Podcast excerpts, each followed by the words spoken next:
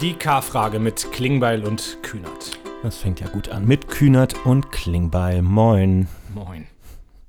Moin. Alles gut? Alles wunderbar, ja, sehr gut. Ich, Hast äh, du den anderen schon verraten, wo du bist gerade? nee, ich habe noch nichts erzählt. Ich habe hier oben Sweet Dreams. Ähm, ich musste mir gerade hier noch so einen WLAN-Pass im Hotel kaufen, weil ich äh, äh, festgestellt habe, dass ich sonst keine ausreichende Qualität habe. Ich hoffe, das passt jetzt. Es ist alles mega improvisiert gerade. Ich habe hier noch die Lampe rausgerissen gerade, um irgendwie so ein bisschen Beleuchtung zu haben. Aber das funktioniert auch noch nicht so richtig. Du bist im Willy Brandt-Haus? Ich bin im Willy Brandt-Haus, genau. Was ist das da für ein Bild hinter dir? Ist das selbst gemalt oder? Das ist selbst gemalt aus der vierten Klasse damals. Das heißt, äh, der Eisberg und ich. Nee, keine Ahnung. Das ist hier aus unserem Kunstfundus und äh, heißt Home Again. Okay, und mich äh, also schon eine Weile.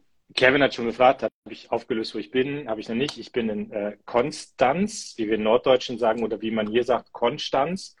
Äh, war gerade auf der 150-Jahr-Feier des SPD-Ortsvereins und des Kreisverbandes, habe da eine Rede gehalten und bin jetzt hier in einem Hotel und äh, bin jetzt hier vor 15 Minuten angekommen und freue mich über die, Deko mit Sweet Dreams hier in meinem Hotel.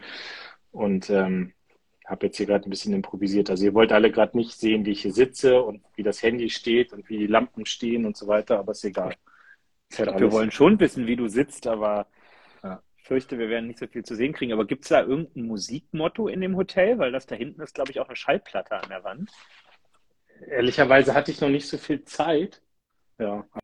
Also ist auf jeden Fall eine Schallplatte. Es muss was mit Musik zu tun haben. Ich habe keine Ahnung. Ich, ich finde raus und äh, äh, erzähle noch, woran es liegt, wenn ich es weiß. Sehr gut. Ja. Und in Hier schreibt gerade jemand, gut, ja? wei- weiteste Entfernung einer K-Frage, schreibt gerade jemand. Weiß ich gar nicht. Haben wir schon mal eine K-Frage gemacht, die weiter entfernt war als Konstanz Berlin? Ähm, Geht innerdeutsch fast gar nicht, ne? Nee, naja, gut. Ich könnte jetzt irgendwo mich nach Flensburg noch begeben, aber, aber es ist schon relativ viel. Also ich vermute, es könnte, die Person könnte recht haben mit der Ja. Theorie. So ist das. Auf jeden Fall sind wir mal wieder dran. Ähm, gefühlt ist es ja immer zu lang her. Zu unserer Ehrenrettung muss man aber sagen, es ist nicht so lang her wie beim letzten Mal. Da hatten wir wirklich mehrere Monate Pause, jetzt sind es einige Wochen. Und ich bin aber in der Zwischenzeit auch schon wieder von diversen Leuten bei Terminen vor Ort angesprochen worden. Gerade letztes Wochenende in Scharbeutz an der Lübecker Bucht sprach mich ein Herr an und sagte, er höre das immer so gerne. Also Grüße an alle, die gewartet haben. Hier sind wir wieder. Äh, auf der Feier hat mich jemand angesprochen, du musst in Konstanz auf dem Jahresempfang gewesen sein oder sowas? Oder auf dem Ja. Neujahrsempfang? Oder? Februar. Keine Ahnung. Glaube ich, war ich irgendwie da, genau. Hm. Ja, da, ähm, es ist, äh, ist äh, witzig. Also K-Frage spielt eigentlich überall immer eine Rolle, wenn ich auf Veranstaltungen bin. Und ähm, ich habe so, ich weiß gar nicht, wie ich das sagen soll. Ich habe so ein Bild, wie ich mir so die typischen K-Fragen-Hörer oder die Hörerin vorstelle.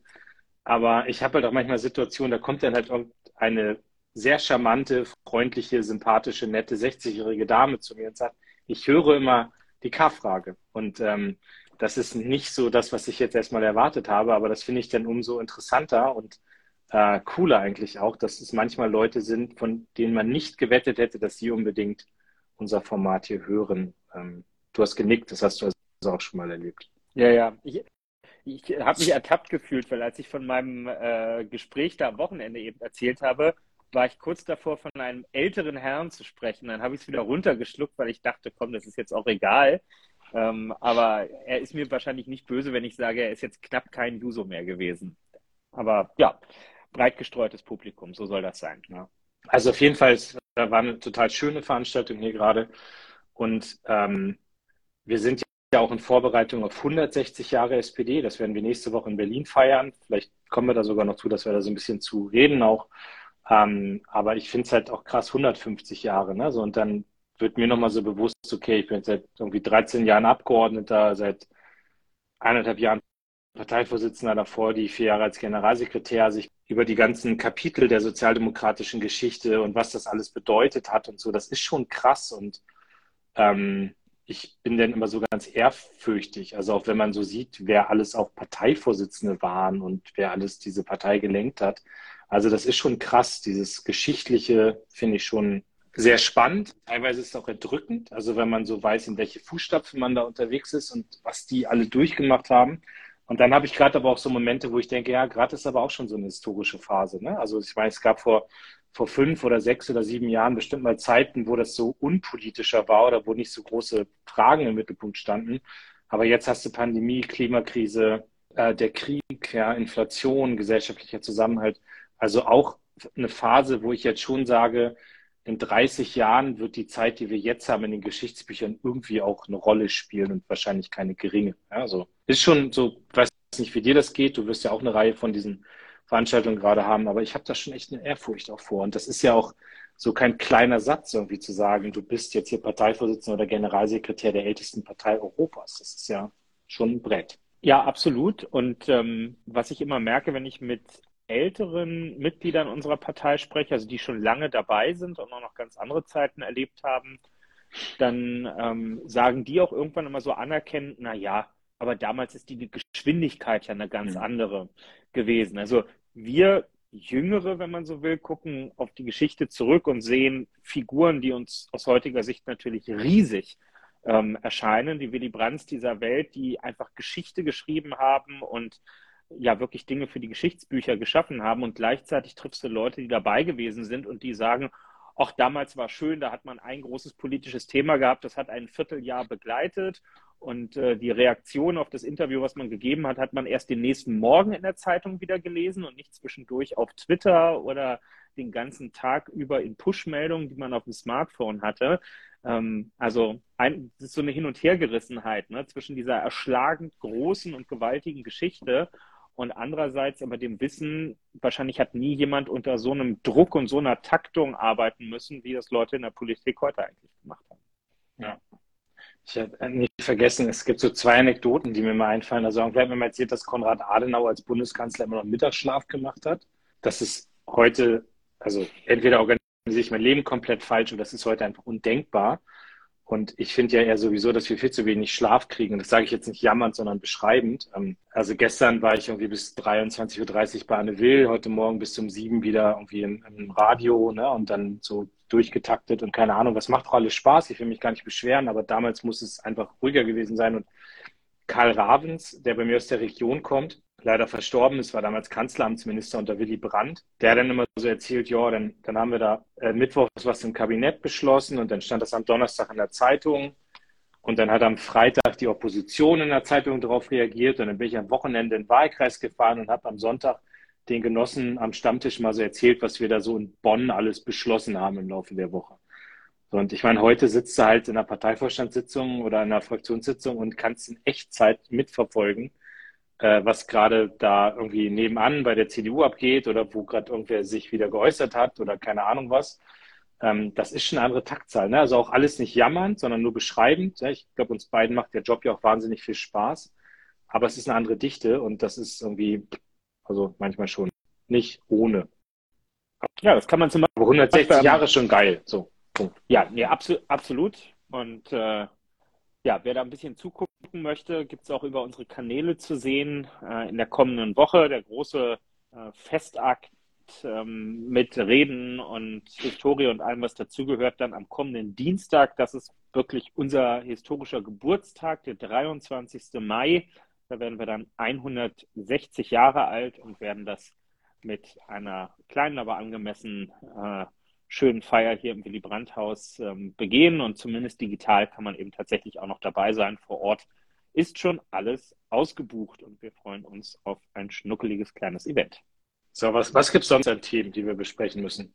Hier wird gerade ein ESC. ESC, hast du ihn geguckt? Guckst du das? Ich bin bei der Punktevergabe eingeschlafen, muss ich sagen. So viel zum Schlafbudget, das habe ich mir dann mal genommen am Wochenende.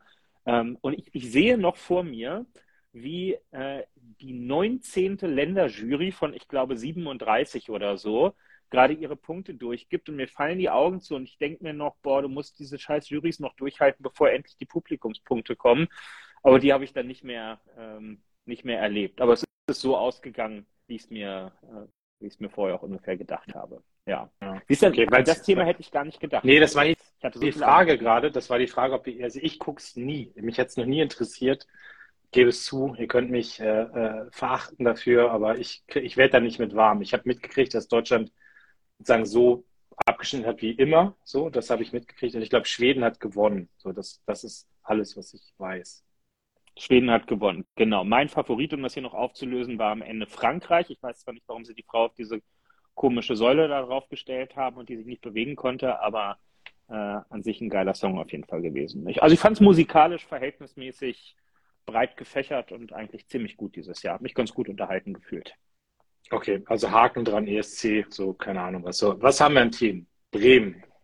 Wir müssen, Spielt hier eine Rolle in den Kommentaren. Wir, wir müssen über verschiedene Wahlen sprechen. Ne? Ja. Wir müssen über eine internationale Wahl sprechen, wir müssen über eine Landtagswahl sprechen und wir müssen auch über eine Kommunalwahl sprechen. Und damit ist nicht, lieber Herr Söder, Bremen gemeint. Herr Söder hat ja heute die Wahl in Bremen als eine große Kommunalwahl oder eine bessere Kommunalwahl bezeichnet. So blickt man in der bayerischen Staatskanzlei auf den Rest des Landes. Nun ja, ähm, genau, also die Themen werden wir auf jeden Fall mit dabei haben. Wir müssen am Ende noch mal kurz über die aktuelle fußballerische Situation sprechen, weil es geht aufs Saisonfinale zu und das muss jetzt einfach sein. Aber vielleicht. Äh, Es reicht eigentlich schon erstmal ein Themen jetzt so. Wir gucken mal, was. Und es äh, ist. Äh, äh, gibt es eine K-Frage? Weißt du, ob es eine K-Frage gibt? Eigentlich nicht, weil wir haben ja nichts aufgerufen. Ich glaube nicht. Nee. Ne? Nee. Ich glaube auch nicht. Wenn nicht, müssen die sich zwischendurch einfach irgendwo hier, hier reinmelden. Aber ich schlage mal einen Übergang vor, weil wir kamen ja gerade vom Thema Musik, ESC und so weiter, Bühnenshow. Äh, und ein guter Übergang, glaube ich, zu, zu unseren inhaltlichen Themen wäre jetzt, wenn wir Richtung Bremen rübergehen, dass ich ja tolle Bilder gesehen habe. Bilder vom Wahlkampfabschluss der SPD in Bremen am vergangenen Freitag ähm, wo nicht nur der alte und neue Bürgermeister Andreas Bovenschulte auf der Bühne stand und der Bundeskanzler und ein paar andere, sondern ein junger, dynamischer Mann an der Gitarre, ähm, der dort ähm, dem Publikum eingeheizt hat. Wer war dieser dynamische junge Mann und ähm, wo kann man den buchen? Ich, ich weiß nicht, wie der junge, dynamische Mann an der Gitarre hieß. Ich stand daneben, habe auch Gitarre gespielt.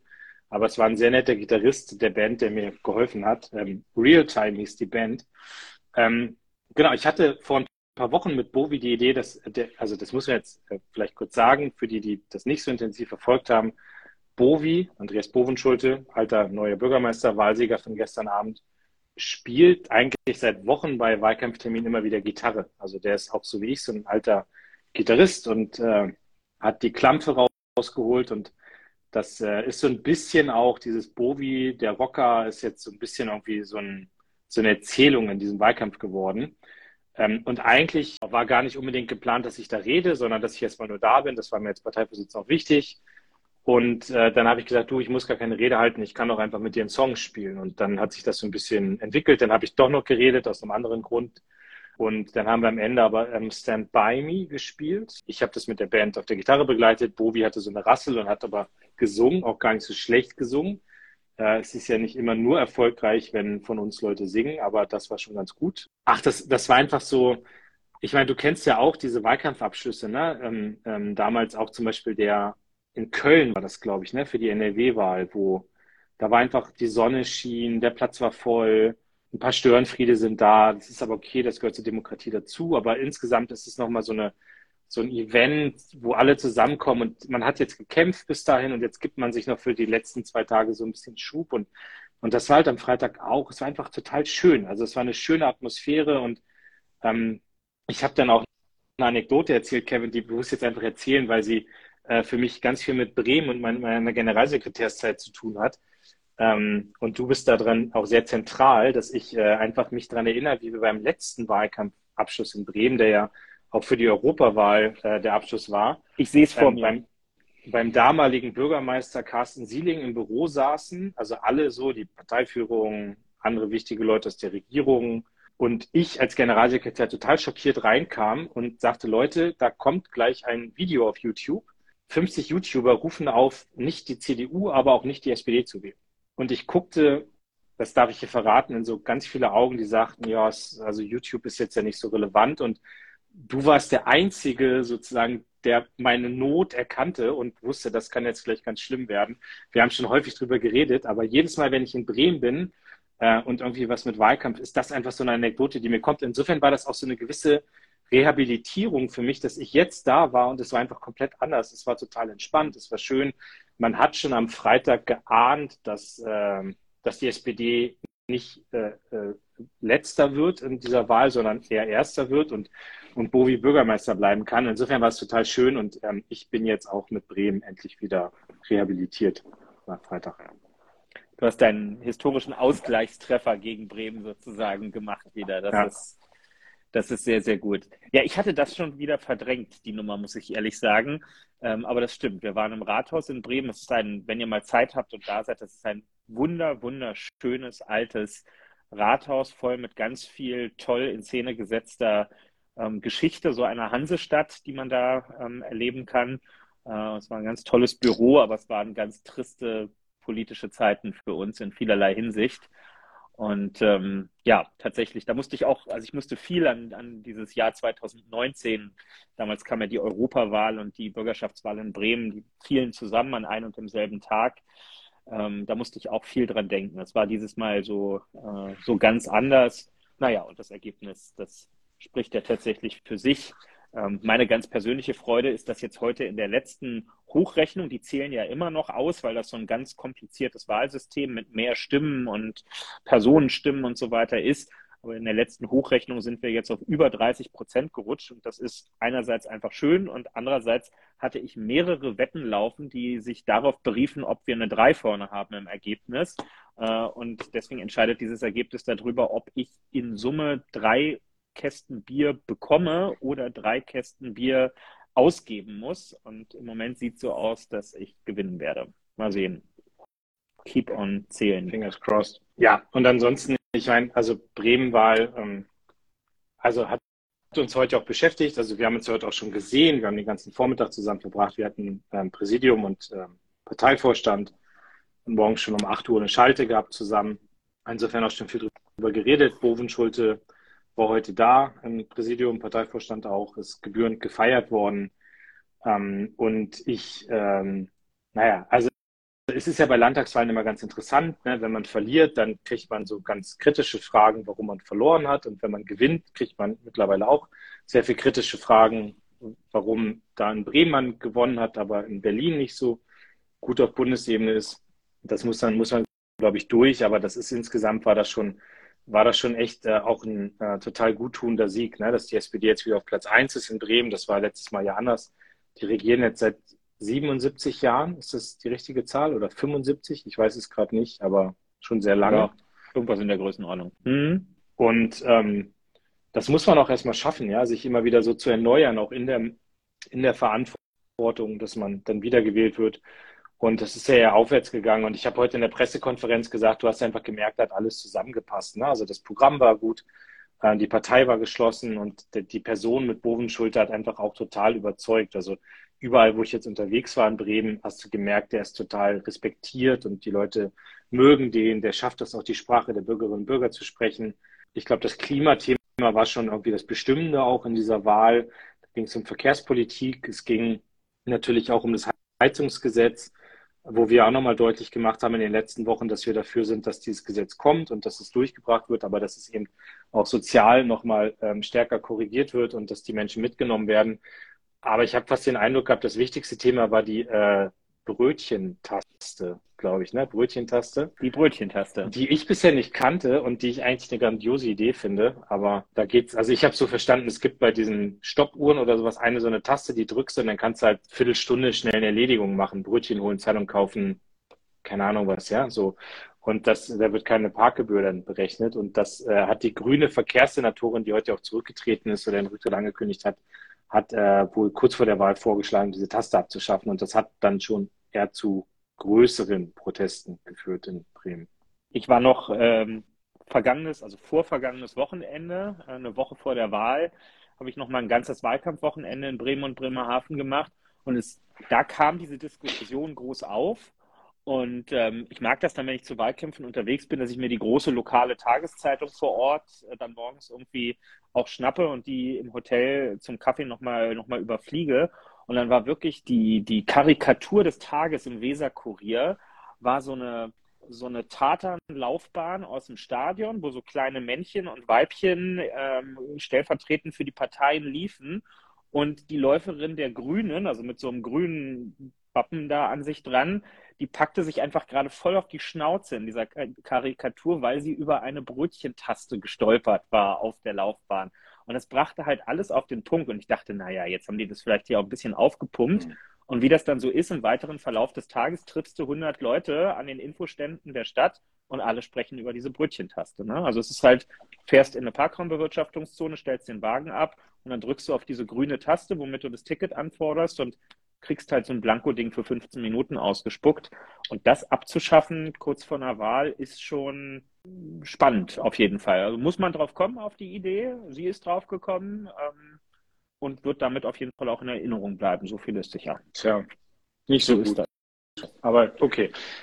Ja, aber eigentlich können wir bei Bremen schon einen Haken dran machen, oder? Oder gibt es noch was aus deiner Sicht? An Bremen kann man jetzt einen Haken machen, genau. Also ist gut gelaufen. Wir freuen uns. Vielleicht als, als, als ehemaliger Juso-Vorsitzender gucke ich ja dann doch immer noch mal so ein bisschen auf die Zielgruppenergebnisse. Mich hat riesig gefreut, dass die SPD in allen Altersgruppen vorne lag, auch bei den unter 30-Jährigen, was nicht immer der Fall ist, ähm, diesmal ähm, gewonnen hat. Und ich fand ziemlich auffällig, dass ähm, Klimakompetenz mittlerweile nach ein bisschen anderen Maßstäben bewertet wird, als das in der Vergangenheit ähm, noch der Fall war. Also wir haben ja jetzt viele Wahlkämpfe in den letzten Jahren erlebt, da wurdest du dann immer vor der Wahl gefragt, äh, wann wollen Sie denn jetzt klimaneutral sein? Ja, sagen Sie eine frühere Jahreszahl als die Konkurrenz. Und das war dann Klimakompetenz. Und jetzt, wo wir mitten in diesen ganzen Heizungsdiskussionen und Verbrennerausdiskussionen und so drin sind, merkt man einfach, die Leute fangen stärker an zu fragen, wie wollt ihr es denn organisieren? Ja. Dass wir zackig klimaneutral werden wollen, da stimmen mittlerweile die aller, allermeisten zu. Aber die Leute wollen jetzt wissen, wie organisiert ihr das? Wie sehen die Regeln aus? Wie sieht die Förderung aus und was macht das mit meinem Leben am Ende? Und das habe ich jetzt das erste Mal in so einem Landtagswahlkampf richtig konkret gespürt, dass das einfach Gegenstand der Auseinandersetzung war. Und ich glaube, das wird unsere Wahlkämpfe echt verändern und auch nochmal politischer machen. Ja, das glaube ich auch. Wollen wir jetzt auf die kommunale Ebene oder auf die internationale Ebene? Na komm, dann gehen wir erstmal auf die internationale Ebene. Von der Hansestadt einmal mit dem Kutter raus in die Welt an den Bosporus. An den Bosporus.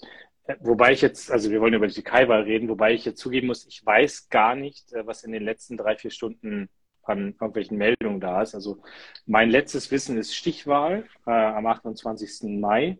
Und ähm, tja, also diese Wahl halte ich für extrem wichtig. Ähm, und ich sage aber auch, dass es so ein bisschen geknickt war, weil ich eigentlich gehofft hatte mit den letzten Umfragen auch, dass äh, unser Parteigenosse Kemal Kılıçdaroğlu äh, von der CHP ähm, so im ersten Wahlgang da durchgeht ähm, und das gewinnt.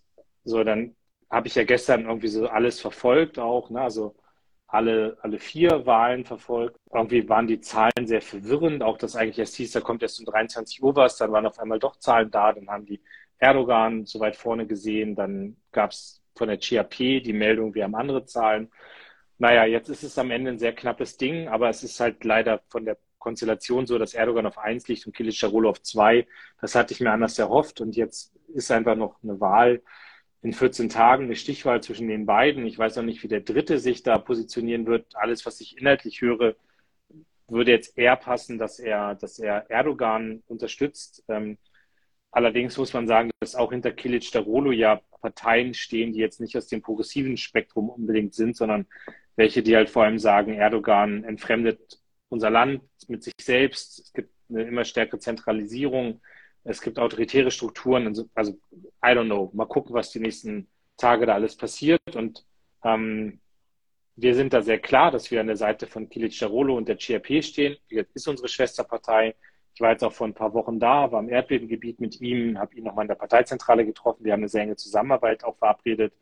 Aber diese Wahl ist halt schon wichtig. Ich mag noch gar nicht dran denken, dass die so ausgeht, dass Erdogan bleibt, sondern hoffe jetzt erstmal, dass es genug Debatten auch gibt, dass, äh, dass eben jetzt noch mal eine krasse Mobilisierung stattfindet. Wobei die Wahlbeteiligung jetzt schon bei 94 Prozent war, was ja schon extrem hoch ist. Und ja, also insofern das, war das so ein bisschen so ein Dämpfer gestern, aber ich will jetzt noch nicht in irgendeinen Pessimismus abschwenken, sondern ich glaube einfach, dann wissen wir ja auch, dass in, in Wahlen sich in zwei Wochen noch wahnsinnig viel entscheiden kann. Auch, ja, also ich habe heute Abend, während du die Veranstaltung da in Konstanz hattest, ähm, habe ich ähm, in einer kleinen Runde mal so ein längeres Debriefing ähm, bekommen von Leuten, die vor Ort die Wahlen verfolgt haben und die auch nochmal versucht haben, so ein bisschen einzuordnen, wie sie das bewerten. Und ähm, ich empfinde es von der Stimmung her ganz ähnlich wie du. Also ihr habt die gleichen Hoffnungen gehabt und es gab ja auch einfach Umfragen in den letzten Wochen bis kurz vor der Wahl, auch von als seriös eingeordneten Instituten, die schon haben durchblicken lassen, es könnte zu einem Machtwechsel kommen. Und jetzt muss man bei allen Vorwürfen, die noch im Raum stehen und allen Unklarheiten, die in einigen Wahllokalen noch bestehen, schon sagen, dass es mit hoher Wahrscheinlichkeit auch wirklich so ist, dass Erdogan mehr Stimmen im ersten Wahlgang hatte, auch wenn es nicht für die absolute Mehrheit reicht und dass es zumindest sehr schwierig ähm, wird, jetzt im zweiten Wahlgang das Ganze ähm, zu kippen. Wichtig scheint mir zu sein, dass ähm, die CHP, unsere Schwesterpartei, jetzt dafür sorgen muss, dass nicht so ein Stimmungsknick jetzt mhm. eintritt, weil die Hoffnung war einfach riesig und auch die Erwartung so ein bisschen, dass man zumindest nach dem ersten Wahlgang vorne liegt. Und jetzt liegt man eben doch vier, viereinhalb Prozentpunkte dahinter ähm, und muss nochmal richtig aufholen und zusätzlich mobilisieren. Und das drückt natürlich die Stimmung, zumal man ja in so einem Oppositionsbündnis mit fünf weiteren Partnern noch angetreten ist, die ganz unterschiedlich eigentlich ausgerichtet sind und auch dieses sehr sehr unterschiedliche Bündnis muss jetzt zusammenhalten. Also das ist echt eine große Moderationsaufgabe, die da bevorsteht. Und ähm, was mich heute vor allem nochmal beschäftigt hat, ich habe mir die Wahlergebnisse in Deutschland ähm, angeguckt, also von den Menschen mit türkischem Pass, die in Deutschland leben, wo ja erstmal auffällig ist, es hat nach den mir bekannten Zahlen nur etwa jeder zweite von seinem Wahlrecht Gebrauch gemacht. Das ist deutlich weniger als ähm, die Menschen, die in der Türkei selbst gewählt haben. Da waren es ja über 90 Prozent. Ähm, und es ist leider so, dass ähm, nur in Berlin nach den veröffentlichten Zahlen es zumindest eine Pattsituation gegeben hat, 49 zu 49. Ansonsten in allen Konsulaten oder wo auch immer man da dann wählen gehen konnte, äh, in unterschiedlicher Ausprägung, aber deutliche Vorsprünge ähm, für Erdogan bei den, äh, bei den Ergebnissen ähm, in Deutschland. Und ähm, das ist, glaube ich, bei vergangenen Wahlen auch immer schon ähnlich gewesen und auch häufig besprochen äh, worden, aber es will mir immer noch nicht so ganz in den Kopf. Also manche Wahlforscher erklären es dann so ein bisschen immer mit der Aussage, na ja, wenn man selber sozusagen die Auswirkungen der Politik nicht so zu spüren hat, wenn man nicht merkt, dass das Leben unter Erdogan wahnsinnig teuer geworden ist, er kein Rezept gegen die Inflation ähm, und ähm, den Rückbau der Wirtschaft hat, dann fällt es halt leichter aus so Solidaritäts- oder Kultur, Ideologie, wie auch immer Gründen für ihn zu stimmen, weil man die Auswirkungen ja nicht hat. Aber eigentlich finde ich das ein bisschen, weiß ich, es lässt mich ein bisschen ratlos zurück, muss ich ehrlich sagen. Ja. Also, ich meine, die haben ja auch bewusst als SPD darauf verzichtet, jetzt irgendwie eine Wahlempfehlung abzugeben, ne? oder irgendwie so einen Aufruf, zu sagen, alle, die jetzt in Deutschland leben und in der Türkei wählen können, müssen irgendwie Kilic Carolo wählen und bla bla bla. Ähm, aber trotzdem, ich meine, also wünsche ich mir natürlich, dass viele nochmal in sich gehen und überlegen, ob sie nicht beim nächsten Mal doch die Stimme abgeben und dann äh, auch äh, die Variante wählen, die sicherlich dazu führt, dass Deutschland und die Türkei wieder viel stärker zusammenwachsen. Ähm, ich finde diese Entfremdung, und das sage ich jetzt gar nicht mal nur einseitig auf die Türkei bezogen, ich glaube, dass auch Deutschland und Europa nicht äh, fehlerfrei war. Ähm, aber ich glaube, diese Entfremdung ist überhaupt nicht gut, weil die Türkei ein so wichtiges Land ist für Europa, für Deutschland, geostrategisch, geopolitisch, ökonomisch, kulturell, whatever. Wir haben es in, in der Erdbebenphase gesehen, ja, dass irgendwie, ich habe da den Satz formuliert, Deutschland hat mitgeweint, ja. Ich meine, jeder hatte irgendeine Verbindung maximal über eine Ecke in das Erdbebengebiet. Also jeder kannte irgendwen in der Familie, im Freundeskreis, der irgendwen kannte da aus dem Erdbebengebiet und die, die Hilfsbereitschaft aus Deutschland war enorm und unfassbar und das war mega, was da gelaufen ist, ja, so. Ähm, und das zeigt einfach, wie eng unsere Länder zusammen sind. Und deswegen kann nicht egal sein, was in der Türkei passiert. Weil meine Sorge ist, wenn Erdogan wiedergewählt wird, dann sieht er das als Legitimation, jetzt die komplette Entfremdung einzuleiten. Und insofern hoffe ich, dass ähm, vielleicht gucken ja auch ein paar zu, die noch mit irgendwem reden können, aber dass man da schon noch diese zwei Wochen nutzt, um wirklich deutlich zu machen, dass diese Wahl ähm, für die Türkei auch ein Neuempfang sein kann und das auch für Europa und Deutschland total wichtig wäre, dass es zu diesem Neuempfang kommt. Ja, absolut. Also äh, zweiter Wahlgang definitiv hingehen. In zwei Wochen findet das Ganze statt. Jede Stimme zählt. Gerade bei so einem äh, knappen Ausgang in der ersten Runde gilt das, äh, gilt das doppelt und dreifach. Und vielleicht auch mal ein Dankeschön und ein Gruß an dieser Stelle an all diejenigen, ähm, die vor Ort in der Türkei diesen Wahlprozess auch ähm, begleiten. Klar, einerseits Journalistinnen und Journalisten, das darf man ja alles nicht vergessen. Das sind zwar demokratische Wahlen, die da abgehalten werden, aber die Türkei ist eben in den letzten Jahren durch politische Entscheidungen ähm, schon auch autoritärer ähm, geworden. Wir denken nur daran, dass beispielsweise der Weltjournalist Dennis Yücel lange Zeit ähm, aus ganz klar politischen äh, Gründen inhaftiert gewesen ist. Also die Ausübung von Journalismus ist nicht zu jeder Zeit und unbedingt frei möglich gewesen in der Türkei. Umso wichtiger, dass jetzt Leute bei diesen Wahlen genau aufpassen und hingucken. Und äh, ein Dankeschön in dem Zusammenhang auch an alle, die Wahlbeobachtung vor Ort übernehmen. Äh, stellvertretend unser Parteifreund Frank Schwabe, der ähm, ähm, für äh, stellvertretend äh, die Wahlbeobachtungsmission der OCD die Sprecherposition dort vor Ort übernimmt, mit vielen Kolleginnen und Kollegen auch anderer demokratischer Parteien aus Deutschland vor Ort ist, in den Wahllokalen zugegen ist, den Prozess beobachtet. Das ist ganz, ganz wichtig ähm, für die Richtigkeit des Wahlprozesses und dann auch für die Akzeptanz des Ergebnisses am Ende. Ja. Finde ich auch total wichtig und wir werden uns ja, also ich weiß nicht, ob bei euch in der Schalte denn Wahlbeobachter schon dabei waren, aber sicherlich in den nächsten Tagen dann noch austauschen und ich glaube, das wird jetzt nochmal eine sehr unruhige und ruckelige Phase bis zu den, bis zu den endgültigen Wahlen dann und ähm, ja, auf jeden Fall ähm, nutzt vielleicht auch als diejenigen, die es hier hören oder sehen, die Möglichkeit und redet mit ein paar Leuten nochmal, von denen ihr wisst, dass die auch wählen können in der Türkei und diskutiert mit denen ein bisschen darüber, äh, was vielleicht eine kluge Stelle wäre, das Kreuz zu machen. Ja, und wie wichtig Stichwahlen sind, das. Boah, du bist ähm, heute echt gut bei den Überleitungen, ne? Ich bin richtig gut heute ja. mit den Überleitungen, oder? Absolut. Feiert mich später.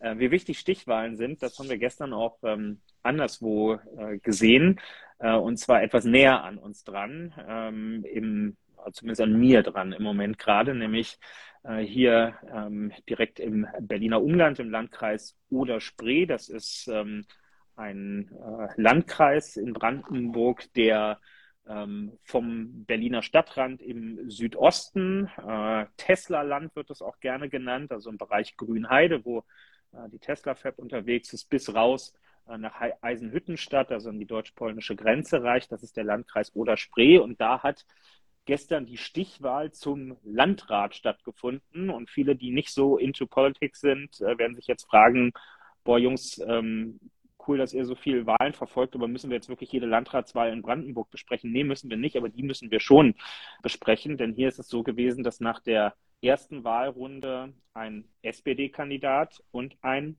AfD-Kandidat in die Stichwahl ähm, gegangen sind. Der AfD-Kandidat ist auch als Sieger aus dem ersten Wahlgang hervorgegangen. Er hatte dort die meisten Stimmen, aber eben keine absolute Mehrheit, deshalb Stichwahl. Und ähm, ja, Lars, vielleicht erzählst du mal selber, du hast dich auch zu dem Thema geäußert und ich habe heute mitgekriegt, ähm, dein Pendant bei der CDU, der Friedrich Merz, der war nicht so happy mit deinen Äußerungen der letzten Tage. Was hast du ihm getan? Was hat Friedrich Merz mit der Landratswahl in Oder-Spree zu tun? Was ist da abgegangen? Ja, das Problem ist, dass er nichts damit zu tun hat und das war mein Vorwurf, dass ich halt heute in der Pressekonferenz gesagt habe, ich hätte mir gewünscht, ich hätte es erwartet, ich bin schockiert darüber, dass es nicht passiert ist, dass es keine Wahlempfehlung der Union gab. Ich meine, wir haben uns den ganzen Abend diese Grafiken hin und her geschickt, äh, wie das Wahlergebnis gerade ist. Und äh, so kurz vor knapp, also war bei mir zumindest angekommen, jetzt wird der AfD-Typ Landrat, weil der über 50 Prozent war. Und da waren noch ein paar Wahllokale, die es dann am Ende auch nochmal gedreht haben. Ich weiß nicht, ob es vorher die ganze Zeit auch schon eher bei der SPD war bei Frank Steffen. Aber am Ende, genau, hat Frank Steffen gewonnen, hast du gerade gesagt. Und es war aber einfach knapp. Wenn ich als Parteivorsitzender in eine Situation komme, wo ich höre, dass in einem Landkreis eine Stichwahl stattfindet zwischen einem AfD-Kandidaten und einem CDU-FDP-Grün-Kandidaten und man fragt mich, soll man sich da einmischen? Dann würde ich immer sagen, die SPD muss sich positionieren für den, der nicht AfD ist. So, und das hat die CDU nicht getan. Und das ist das, was ich kritisiert habe heute, dass es diese Wahlempfehlung nicht gab. Jetzt gab es den ganzen Tag zu Debatten, dass man, Einzelne aus der CDU haben sich ja geäußert und es hat eine Wahlempfehlung gegeben in dem Sinne, dass man wählen gehen soll. Aber sorry, damit lasse ich die jetzt nicht so ganz durchkommen. Ja, also das ist, äh, Friedrich Merz ist ja da so ein bisschen sehr emotional geworden. Ich weiß nicht, warum er dazu getroffen war. Man hätte ja auch einfach sachlich darauf reagieren können, hätte mir eine SMS schicken können mit den Hinweisen drauf, wo diese Wahlempfehlungen für den SPD-Kandidaten auch veröffentlicht wurden. habe auf der Homepage nochmal geguckt des CDU-Kreisverbandes, da habe ich nichts gefunden. Ähm, ich habe eher Presseartikel gefunden, wo nochmal auch Linke und Grüne und, äh, nee, und vor allem unsere Leute auch kritisiert haben, dass das alles das nicht gegeben hat. Äh, aber da machen sich jetzt bestimmt ein paar Journalisten noch auf den Weg und gucken mal nach, ob das stimmt, was Friedrich Merz erzählt hat. Ja, also ich habe mir das schon die Tage vor der Wahl sehr genau angeguckt und ich müsste sehr viele Tomaten auf den Augen gehabt haben, wenn ich die offiziellen Aufrufe durch die Gremien äh, der CDU verpasst hätte. Äh, man muss übrigens dazu sagen, das Gleiche gilt auch für die Vereinigung der sogenannten Freien Wähler dort vor Ort. Deren Kandidatin hat auch irgendwie 16, 17, 18 Prozent im ersten Wahlgang geholt und hat sich danach auch nicht imstande gesehen, mal den Mund aufzukriegen, was eine Wahlempfehlung angeht. Ne? Also damit wir uns hier richtig verstehen, wir erwarten nicht, dass irgendjemand sich hinstellt und sagt, die SPD ist die geilste Partei, wählt mal alle immer deren Kandidierende. Ja, es ist mir schon klar, dass das jetzt nicht Spaß macht, als CDUler zur Wahl der SPD aufzurufen. Mir macht das auch keinen Spaß. Weiß ich nicht, wenn ich jetzt ein paar Jahre zurückdenke, äh, Oberbürgermeister-Stichwahlen in Bautzen oder so, CDU gegen AfD. Aber natürlich macht man das, wenn nur noch ein demokratischer Kandidat im Rennen ist und gegen einen Antidemokraten antritt. Ja, dann darf es keine halbe Sekunde Zögern geben, auf wessen Seite äh, man steht. Und dann kann man danach sagen, so und beim nächsten Mal kämpfen wir darum, dass wir wieder selber die Stadt oder den Landkreis anführen können. Aber in diesem Moment, wo nur das die Auswahl ist, da kann es doch keine zwei Meinungen ähm, drüber geben. Und ähm, mir kommt das bei der CDU mittlerweile so vor, die Brandmauer nach rechts, die wird immer dann beschworen bei Wahlen, wo es keine Gefahr gibt. In Regionen, wo die AfD vier, acht oder zwölf Prozent holt, da wird man, da rühmt man sich dafür, mhm. wie klar man sich doch nach rechts abgrenzt. Aber überall dort, wo die AfD wirklich auch das Potenzial vor Ort hat, Mehrheiten zu holen, ob das jetzt in Oder-Spree war oder in Teilen Thürings oder so, da herrscht Schweigen im Walde. Und das ist halt einfach, das sind Schönwetterdemokraten, Leute, die immer nur dann die Abgrenzung nach rechts betonen, wenn es stehenden Applaus von 90 Prozent der Leute drumherum gibt, aber die das Maul nicht aufkriegen, wenn es wirklich drauf ankommt, wenn es spitz auf Knopf steht und wenn man Gesicht zeigen muss für seine Haltung. Und ja, das macht mir einfach Sorge. Ähm, denn andauernd stehen jetzt solche Wahlen an. In vier Wochen ist in Südthüringen Landratswahl im Landkreis Sonneberg. Das ist ein Teil von dem Bundestagswahlkreis, in dem Hans-Georg Maaßen für die CDU angetreten ist. Da haben wir auch jetzt eine Landratswahl. Da tritt auch wieder jemand von der AfD an und drei andere demokratische Kandidierende. Und ich habe Sorge, dass wir wieder genau in die gleiche Situation reinkommen. Und ich weiß gerade nicht, wer dann bei der CDU mal was sagen soll vor Ort. Also offensichtlich sieht sich ja keiner in der Verantwortung. Ja, deswegen war es auch ganz gut, das heute nochmal zu thematisieren. Ich habe jetzt sogar einen eigenen Hashtag auf jeden Fall bei Twitter. Wie ist der? Ich bin da ja nicht mehr, musst du mir sagen. Ach so, ja, nee, Friedrich Merz hat das ja sogar gepostet und äh, Hashtag war äh, Klingbeilisieren. Aha. Okay. Also steht eine wahrscheinlich Unterschriftenkampagne gegen dich geben? Muss ich mich auf was vorbereiten? Nee, ach, wir haben mal gelernt, wenn Leute so laut reagieren, dann hat man meistens irgendwie so einen richtigen Punkt berührt. Ja, wenn Friedrich Merz laut reagiert, hat man, glaube ich, erst recht einen richtigen Punkt berührt. Ah, gut, spannend. Okay. Ja, keine Ahnung. Also die Landtagswahlen in ostdeutschen Ländern und die Landratswahlen, die du gerade angesprochen hast, das ist ja auch nochmal irgendwie ein Thema. Bianca schreibt gerade Klingbealisierung äh, der Politik. Das ist, ja. Okay. Achso, Titus fragt hier unten gerade, das haben wir jetzt noch gar nicht äh, gesagt, ähm, für alle, die das nicht so verfolgt haben, lösen wir einmal die Spannung auf. Also der SPD-Kandidat Frank Steffen hat schlussendlich mit 52,4 Prozent ähm, die Stichwahl gewonnen. Ja, und ähm, dazu Gratulation und nochmal umso mehr, wenn man bedenkt, dass das wirklich eine eigene Leistung gewesen ist, weil sich ja maßgebliche andere Demokraten eben nicht verhalten haben ähm, zu dieser Stichwahl.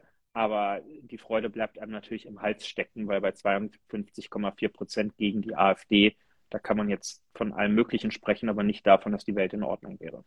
Ja, das stimmt. Und es wird eine Herausforderung und sind da ja auch mit den Landesverbänden im Gespräch, wie man unterstützen kann. Aber das, das ist schon was, was uns immer wieder beschäftigen wird. Und gerade deswegen wäre es so wichtig gewesen, dass die, dass die Union da eine klare Position hat und die Tür zulässt an der Stelle. Absolut. Das waren die drei Wahlen. Willst du dieses Fußballthema noch ansprechen eigentlich? Nee, ne? Nein, das ist ja. Ich habe ja noch 15 doch. Minuten. Wir können jetzt noch 15 Minuten über andere Themen reden. So, und das ist so. Aber wir reden noch nicht über Fußball. Das machen wir die letzten drei, vier Minuten.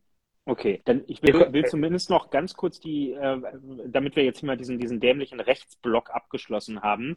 Es kam jetzt mehrfach nochmal die Frage zu den sogenannten Bürgern Bürger. in Wut. Das mhm. ist vielleicht ein, äh, ein Name, der einigen gestern das erste Mal begegnet ist. Die sogenannten Bürger in Wut sind eine Wählervereinigung, die jetzt schon seit geraumer Zeit immer wieder in Bremen und Bremerhaven für Wahlen äh, antritt. Und die haben gestern ein sehr, sehr hohes Ergebnis bekommen und ziehen dort jetzt auch als Fraktion in die Bürgerschaft in Bremen ein. Und ähm, ich erspare mir jetzt alles zu sagen, was man halt über rechte Wählervereinigungen und Parteien so sagt, weil das wiederholt sich, äh, was die Bewertung angeht. Ich will aber ein bisschen, ähm, also es ist schlimm, wenn solche Listen neuneinhalb Prozent kriegen. Da brauchen wir keine Sekunde drüber diskutieren. Ich will aber ein bisschen davor warnen, jetzt den riesen Rechtsrutsch in Bremen ähm, herbeizureden, denn man muss sich klar machen, die AfD hatte in Bremen und Bremerhaven keine zugelassene Liste zur Wahl. Die sind so zerstritten dort untereinander, dass sie quasi frei nach äh, der jüdischen Volksfront und der Volksfront von Judäa zwei Listenaufstellungsversammlungen hatten, dann auch zwei Listen für die Wahl eingereicht haben und der Wahlausschuss sah sich außerstande zu entscheiden, welche dieser beiden Gruppen jetzt eigentlich die legitime Vertretung der AfD ist, sodass am Ende einfach die gesamte AfD nicht zugelassen worden ist zu dieser Wahl. Die stand also nicht auf dem Zettel und daher kann man wohl davon ausgehen, das AfD-Potenzial ist zu Bürger in Wut gegangen. Beide Gruppen zusammen hatten bei der letzten Wahl 8,5 Prozent. Jetzt hatte Bürger in Wut 9,5 Prozent. Das ist nicht geil aber man kann jetzt nicht davon ausgehen, dass in Bremen nun plötzlich alle gebrainwashed sind seit dem letzten Mal. Das ist nicht der Fall.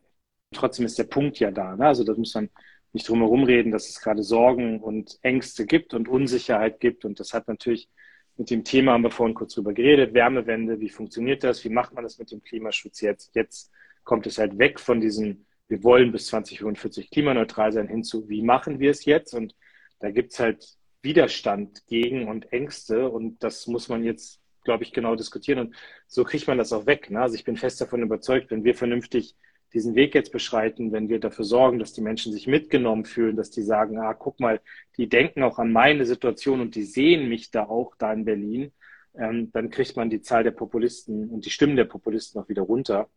Und nicht bei allen, aber ein großer Teil. Also das äh, liegt ja auch an uns, was wir machen. Genau. Ähm, hier sind zwei Fragen. Das eine ist, äh, äh, jemand fragt hier gerade, ob wir mal einen Podcast machen würden. Also das, was K-Frage ist jetzt nicht mehr so häufig wie früher, aber das hier werdet ihr in wenigen Tagen bei Spotify als K-Frage hören können. Da könnt ihr uns nicht sehen, aber ihr könnt uns hören. Und dann ist hier noch eine Frage sehr hoch gerankt äh, bei den Fragen, die gestellt wurden. Wie sieht euer Terminplan für Bayern aus? Gibt es schon Wahlkampftermine? Jetzt ist hier im Raum Neuburg an der Donau. da kann ich nichts zu sagen, aber weil auch nach Hessen gefragt wird, kann für mich nur sagen, ich werde sehr viel in beiden Wahlkämpfen unterwegs sein und ich vermute, das ist bei dir auch so. Wir haben aber gerade, also bei mir läuft es zumindest so, ich habe gerade jetzt erstmal Zeitfenster bei mir im Kalender festgelegt, wo ich sage, da werde ich in Hessen und in Bayern unterwegs sein. Ähm, und das besprechen wir dann im Team, auch mit dem Landesverband. Dann wird auch so ein bisschen, sag mal, es wäre jetzt auch blöd, wenn Kevin, Saskia, Hubertus, Olaf und ich alle in den gleichen Ort gehen und dafür ist im Nachbarlandkreis keiner. So ein bisschen wird versucht, das zu koordinieren auch. Und insofern wird es die Termine noch rechtzeitig geben, aber also wir sind da alle sehr viel unterwegs und wollen auch, dass das gute Ergebnisse werden. Und in Hessen kann ich aber jetzt schon mal sagen, bin ich auf dem Parteitag, auf dem Nancy dann nominiert wird und werde da die Rede halten ähm, genau, aber dann irgendwie auch im Sommer, nach dem Sommer zur heißen Wahlkampfphase hin sehr viel Präsenz in Hessen und Bayern. Und jetzt überrasch mich und sag, das ist bei dir komplett anders, aber das äh, würde mich wundern, wenn es so ist. Genau, ich bin vor allem in Niedersachsen unterwegs im Sommer. Nein. Ähm, am Meer. Genau. Am, äh, Kevin ist am Meer zu treffen und macht Absolut. Bekanntlich, ich kann mit Bergen ja, ja, nicht, genau, ich kann mit Bergen ja nichts anfangen, bekanntlich, sondern bin eher so der Strandtyp. Nein, äh, es ist genau wie Lars sagt. Ich glaube, wir können auch generell sagen, wir sind eine sehr wahlkampfreisefreudige Parteispitze. Also wir sehen das auch alle nicht als lästige Pflicht, sondern wirklich als eine, eine sehr einen sehr schönen Teil unserer Arbeit, viel vor Ort unterwegs zu sein. Ähm, ich glaube, es geht dir auch so wie mir als äh, Teil der Parteispitze ist, hat das ja auch mal eine doppelte Funktion. Man unterstützt einerseits im Wahlkampf und gleichzeitig ist es eine Möglichkeit, halt an der eigenen Parteibasis unterwegs zu sein und ein Gefühl dafür zu kriegen, wie ticken unsere Mitglieder, wie gucken die auf das, was wir in Berlin machen, was erwarten die von uns. Also ich finde das einen ganz wichtigen Teil von Feedback-Kultur, einfach sich da mit den Menschen, die im Alltag ehrenamtlich das Gesicht der SPD sind, in den Austausch zu treten. Und deswegen, ja, werde ich auch viel da sein. Ich habe schon längere Blöcke im Kalender. Ähm, und ich werde in Bayern im äh, Juli, bevor ich dann in meinen Sommerurlaub fahre, mit einer längeren Voralpentour starten. Ich habe also den ähm, Kandidatinnen und Kandidaten der SPD unten so im, in Oberbayern und in Bayerisch-Schwaben, den habe ich angeboten, dass wir Wahlkampfformate zusammen machen, bei denen wir so ein, so ein bisschen den Berg hochlaufen und Bürgerinnen und Bürger vor Ort und Parteimitglieder mitnehmen und dann irgendwie oben auf so einer Hütte oder so einer Gastwirtschaft zusammen einen Termin machen. Also wir wollen so ein bisschen die Sommer-, Wander- und Urlaubsjahreszeit mit Wahlkampf und politischer Debatte verbinden. Und ganz ehrlich, da freue ich mich jetzt schon richtig drauf. Das wird ein guter Sommer. Sehr schön. Und äh, genau, wir werden rechtzeitig kommunizieren, wann wir wo sind. Genau, also alle, die uns zuhören und die SPD-Mitglieder sind oder Wahlkämpfe zu planen haben, schreibt uns. Wir machen ja hier immer so ein bisschen behind the scenes, wie laufen Prozesse. Wir haben bei uns im Willy Brandt-Haus in der Parteizentrale hier ähm, ein kleines, aber feines Team. Das nennen wir so äh, intern immer so ein bisschen den Rednerinnen und Redner-Einsatz. Und bei denen laufen schlussendlich immer diese Anfragen zusammen, damit genau das, was Lars eben beschrieben hat, nicht passiert, nämlich dass wir zufällig alle in dieselbe Ecke fahren, sondern damit einer eben den Überblick behält und dafür sorgt, dass alle Ecken der wahlkämpfenden Bundesländer gleich gut ähm, Besuche bekommen und Aufmerksamkeit bekommen, so wie es sich auch gehört. Genau, also wobei, zumindest für mich kann ich sagen, es ist halt immer auch ganz gut, euren MDB oder den Landtagskandidaten dann einzubinden, so weil manchmal kommen ja auch Anfragen von Ortsvereinen, kommst du hier und kommst du dahin oder sowas und ich versuche halt immer schon die Termine auch in Abstimmung eben mit den Bundestagsabgeordneten oder jetzt bei der Landtagswahl eben mit den Landtagsabgeordneten zu machen. Jetzt kommt hier gerade äh, lieben Gruß an den Brotprofi, der gerade dazukommt als Zuschauer, habe ich kennengelernt. Und das muss ich jetzt noch kurz erwähnen, weil es wirklich ein Highlight, da haben wir gar nicht drüber geredet, über Highlights. Ah, ich habe das Foto gesehen. Ja, ich, ich ja. bin seit letzter Woche Brotbotschafter des Jahres 2023 ähm, und das war eine mega schöne Veranstaltung und ich empfinde das wirklich, also ich habe jetzt so Leute getroffen, die das so belächeln und so weiter, aber ich empfinde das wirklich als große Ehre. Ähm, ich habe das gerne gemacht, also das angenommen und freue mich jetzt auch auf die Zeit und so weiter und so fort und das kann ich vielleicht erklären. Es gibt halt, jedes Jahr gibt es so eine Person, ganz häufig Politiker, aber es war zum Beispiel, ich glaube, vor drei Jahren noch Jürgen Klinsmann, der ja aus einer Bäckersfamilie kommt. Da gibt es halt, ähm, sage ich mal, öffentliche Personen, die zum Brotbotschafter des Jahres werden. Und da geht es natürlich manchmal so um so ein bisschen Türen aufzumachen, auch bei politischen Themen. Das hat vor mir Gitta Konnemann gemacht, CDU-Bundestagsabgeordnete, die jetzt auch dann zum Beispiel dafür gesorgt hat, dass die Bäckereien in der Pandemie, äh, nicht in der Pandemie, in der Energiekrise Gespräche mit dem Wirtschaftsministerium hatten und so weiter und so fort. Na, und ähm, ich hatte jetzt auch während dieser ganzen Energiekrise wahnsinnig viel mit Bäckereien, auch bei mir im Wahlkreis in Niedersachsen zu tun. Das war bei uns ja im Landtagswahlkampf auch riesiges Thema. Ne? Du weißt doch, dass ich mich total für die, für die Gas- und die Strompreisbremse eingesetzt habe. Ähm, und das hat vielen Bäckereien wahnsinnig geholfen auch. Ja, so das, ähm, und bei mir im ländlichen Raum sind Bäckereien ja auch einfach Teil der öffentlichen Daseinsvorsorge. So, ne? Du hast in jedem Ort eine Bäckerei, es gibt aber auch welche, die haben zugemacht und so. Und also Berlin ist jetzt auch Teil der öffentlichen Daseinsvorsorge, aber also bei uns hast du wirklich in jedem Dorf noch eine Bäckerei. So, ne? Ähm, und dann kam irgendwann die Anfrage, habe sofort gesagt, will ich machen, finde ich voll geil. Also ist eine große Ehre für mich auch. Und jetzt äh, war letzte Woche quasi so die offizielle Verleihung und ich habe dann so ein Bäcker Schürze bekommen und so eine Urkunde und war dann da auf der Bühne. Cem Özdemir war auch noch da als zuständiger Minister und habe ganz, ganz viele nette Leute aus dem Bäckerei äh, Handwerk kennengelernt und habe jetzt auch so ganz viele Terminanfragen und werde jetzt einfach, glaube ich, bei jedem Termin, den ich so in den nächsten Jahren mache, werde ich gucken, dass ich irgendwie auch ab und zu mal eine Bäckerei besuche und äh, da mit denen politisch rede. Also große Ehre, freue ich mich drüber. Ihr könnt gerne euch witzig, äh, also lustig machen darüber. Wenn ich das bei Instagram poste, ist mir egal, weil ich finde es wirklich toll und ich finde gut, dass es diesen Beruf gibt. Ich habe riesen Respekt vor Bäckermeistern.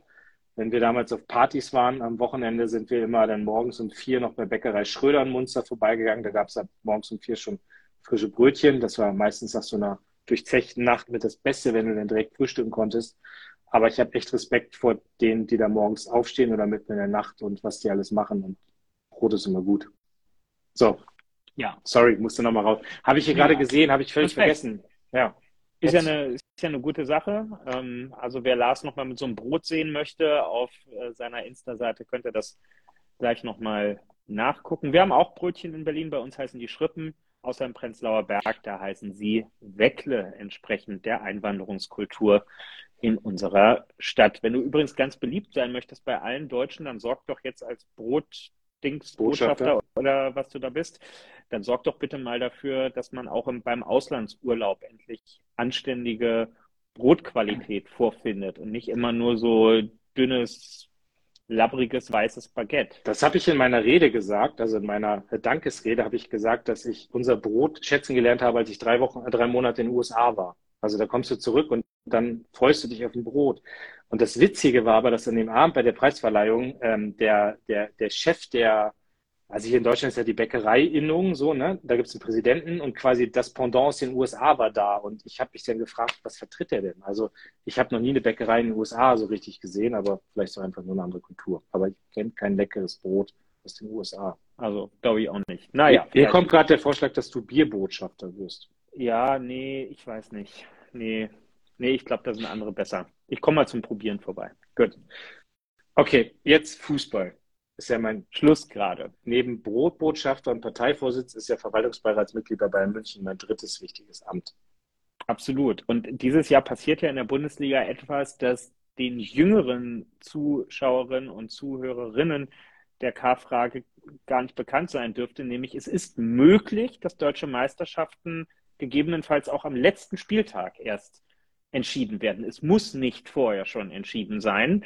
Und ähm, darauf könnte es jetzt hinauslaufen. Jetzt mal ganz ehrlich und ohne Ironie ähm, gefragt, was überwiegt jetzt bei dir dabei? Die Verärgerung darüber, dass das Ding noch nicht in Sack und Tüten ist oder irgendwie auch so ein bisschen Kitzel, dass es so eine, so eine richtig emotionale Meisterschaft auf den letzten Drücker geben könnte? Also ich finde das gerade super spannend. Ich meine, ich, ich kenne ja noch wirklich Spieltage, wo quasi in der letzten Minute entschieden wurde, wer Meister wird. Also äh, Bayern beim HSV. Ähm, Owen Hargreaves mit dem indirekten Freistoß über den na, Oberschenkel von Roy Preger. Ja, es war Andersen, ne? Ah nee, es war ja stimmt, es war Patrick Andersen. Ja, Patrick ja, doch, Andersen, genau. So ähm, genau und äh, Leverkusen Meister der Herzen und bla blub so, ne? Und das ist also, ich finde das total geil, dass jetzt so spannend ist. Ich hätte nur die, gerne die Garantie, dass Bayern Meister wird. Also das ist so, das sind die zwei Herzen. Wenn ich jetzt wüsste, am Ende werden wir schon, dann kann das in der letzten Minute entschieden werden. Aber ich habe da gerade nicht so die Garantie. Also ich glaube da schon irgendwie dran, weil jetzt hat man es in der Hand. Also es gab ja diese, Dortmund war ja zwischendurch mal auf Platz eins. Da habe ich schon allen Dortmund-Fans gratuliert zur Meisterschaft, sodass die das wieder weggegeben haben, hätte ich nicht gedacht. Die spielen ja auch wirklich gut gerade. Ja, ich meine jetzt das, das 6-0 neulich äh, und auch das, das 5-2 jetzt gerade, das sind schon echt gut. Also du kannst Dortmund gerade gut zugucken und die haben eine ganz andere Stabilität, als das die Bayern jetzt gerade haben auch so. Ne? Das ist schon, jetzt haben die Bayern ja auch mit dem 6-0 ist wieder gut gespielt. Ich darf jetzt auch verraten, ich bin am Samstag im Stadion äh, gegen Leipzig und hatte jetzt eigentlich mir ausgerechnet, dass die da ja Meister werden könnten. Funktioniert aber auch nicht, weil Dortmund erst, glaube ich, den nächsten Tag spielt. Also selbst wenn wir da gewinnen und Dortmund verliert nächsten Tag, sind wir Meister so über Umwege. Ähm, ich weiß es nicht. Aber irgendwie ist gerade so ein bisschen der Wurm drin. Ja, also ich glaube, es reicht für die Meisterschaft beim, beim FC Bayern. Ähm, da bin ich mir relativ sicher. Ich glaube, dass Leute wie du das mir immer nur sagen, damit sie mir dann schreiben können, ach, ist halt nichts geworden, tut mir leid. ein bisschen, du, du weißt, ein bisschen Sympathien ist ja auf jeden Fall. Äh, absolut. Äh, das, das ist auch weiterhin so. Und äh, in, also gerade in der Konstellation sollen es auf jeden Fall die Bayern werden. Da bin ich schon ganz klar sortiert. Ich habe tatsächlich gedacht, also wenn sie es vergeigen, dann, dann vergeigen sie es jetzt im Heimspiel gegen Schalke, weil das wäre dann so der Inbegriff einer, einer verkorksten Saison, in der irgendwie gar nichts zueinander passt. Aber das war dann doch sehr deutlich und sehr dominant. Und da würde es mich jetzt wundern, wenn sie sich die Butter nochmal vom Brot nehmen lassen. Entschuldigung, der musste sein. Genau, ich freue mich auch auf Samstag. Ich bin äh, auch im Stadion. Ich glaube, wir sind beide ziemlich viel die Saison, also ver vergleichsweise für das, was der Terminkalender so hergibt, gewesen.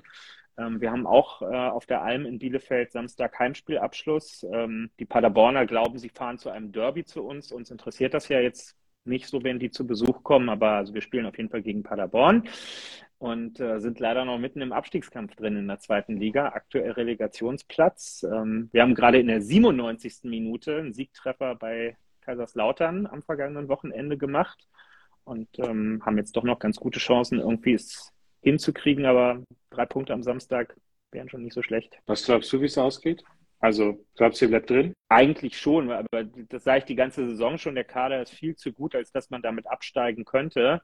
Und äh, seit dem Trainerwechsel bin ich auch noch mal ein bisschen, bisschen beruhigter. Aber es ist in der ersten und zweiten Liga, und das finde ich als Fan eigentlich auch total geil, ist es dieses Jahr einfach so nach oben wie nach unten, ist ja irgendwie alles offen. Also von der Meisterschaft bis zum letzten Platz ist sowohl in der ersten als auch in der zweiten Liga alles offen und das kurz vom vorletzten Spieltag, das ist eigentlich für einen Fußballfan eine unglaublich schöne Ausgangslage, weil den ganzen Spieltag über passiert was. Ich habe am Sonntag kurz ähm, ähm, so ein bisschen mit einem Ohr reingehört in die, in die Sonntagskonferenz in der zweiten Liga, wo zeitgleich der, äh, der HSV aber auch Darmstadt und Heidenheim gespielt haben, die irgendwie alle im Aufstieg rummischen. Und das ist einfach so ein schönes Gefühl, dass es da noch um richtig was geht. Ähm, also ich fühle mich total abgeholt. Aber weißt du, das kannst du mir vielleicht beantworten. Ich habe meine Erinnerung, ja, das war wahrscheinlich die Zeit, bevor Bayern immer schon irgendwie so zur Hälfte der Saison Meister war, dass eigentlich doch mindestens die letzten beiden Spieltage total synchron waren. Also alles 15:30 Samstag. Das ist ja nicht mehr der Fall. Das ist doch nur noch der 34. Ja, aber das ist doch ätzend. Also das heißt, ich habe es ja gerade beschrieben, wenn Bayern am Samstag um 18.30 Uhr gegen Leipzig gewinnt und Dortmund nächsten Tag verliert, sind wir Meister. Aber so willst du doch auch nicht Meister werden. Du willst doch dann in der Bundesliga-Konferenz alles zeitgleich hin und her schalten, Meister werden. Ja, ja absolut. Aber ich, naja. Start mal eine Unterschriftenaktion. Du, du, weißt doch, wie es ist. Es ist aus der Liga-Perspektive so ein Spieltag, an ja. dem alle zur selben Zeit spielen, ist weniger Screentime einfach und das erlauben sie sich halt nur noch einmal in der Saison. Das hat schon auch was mit dieser, mit dieser Kaugummi-Auseinanderziehung der Spieltage zu tun, um mehr Spiele vermarkten zu können. Ich weiß, ich weiß, ich weiß, trotzdem finde ich das jetzt nicht gut. Kann ja mal hier festhalten. Das stimmt. So, hier schreibt gerade jemand, ich muss ins Bett, ich sehe müde aus. Ich bin auch müde. Ähm, aber ich muss ein bisschen arbeiten ähm, und deswegen. Wann geht's morgen zurück? Ich mache morgen hier noch einen äh, Redaktionsbesuch, dann fahre ich noch zu ZF. Also selbst meine. Ja, jetzt erwischt mich gerade. Jetzt sage ich hier nichts Falsches. War da eine Sekunde jetzt? Ich habe noch nicht in meinen Plan für morgen reingeguckt und ich will jetzt nichts Falsches sagen. Ja, klar, beim Südkorea, ja. So. Ähm, Südkorea morgen früh und dann geht's weiter zu ZF und dann komme ich morgen im Laufe des Tages nach Berlin zurück. Genau. Und dann sind da noch ein paar Termine. Sehr gut. Und du? Was steht an? Highlight? Das musst du noch kurz sagen. Highlight diese Woche. Oh, bei mir ist schon alles auf äh, Vorbereitungen äh, für unsere 160-Jahr-Feier äh, vorgesehen. Und ich, ich darf es noch nicht verraten, aber ich fahre am Freitag an einen historischen Ort der Sozialdemokratie, um dort vor Ort ein Pressegespräch äh, zu führen, was dann rund um den äh, Geburtstagstag selbst auch ähm, in einer großen deutschen Tageszeitung veröffentlicht wird. Und da freue ich mich schon, weil ich war an diesem Ort selber noch gar nicht und äh, bin gespannt, was das mit so einem Gespräch macht, wenn man sich an, in so einem Setting ähm, dann bewegt. Also wird. Finde ich schön, dass du am Freitag mal wieder ins Willy Brandt-Haus kommst. Sehr gut. Genau, weil ich hier so selten bin. Hm. In diesem Sinne, es war mir eine Ehre. Schön, dass es wieder geklappt hat. Äh, und wir geben uns Mühe, bald einen nächsten Termin für die K-Frage zu haben. Ahoi. Ahoi. Tschüss.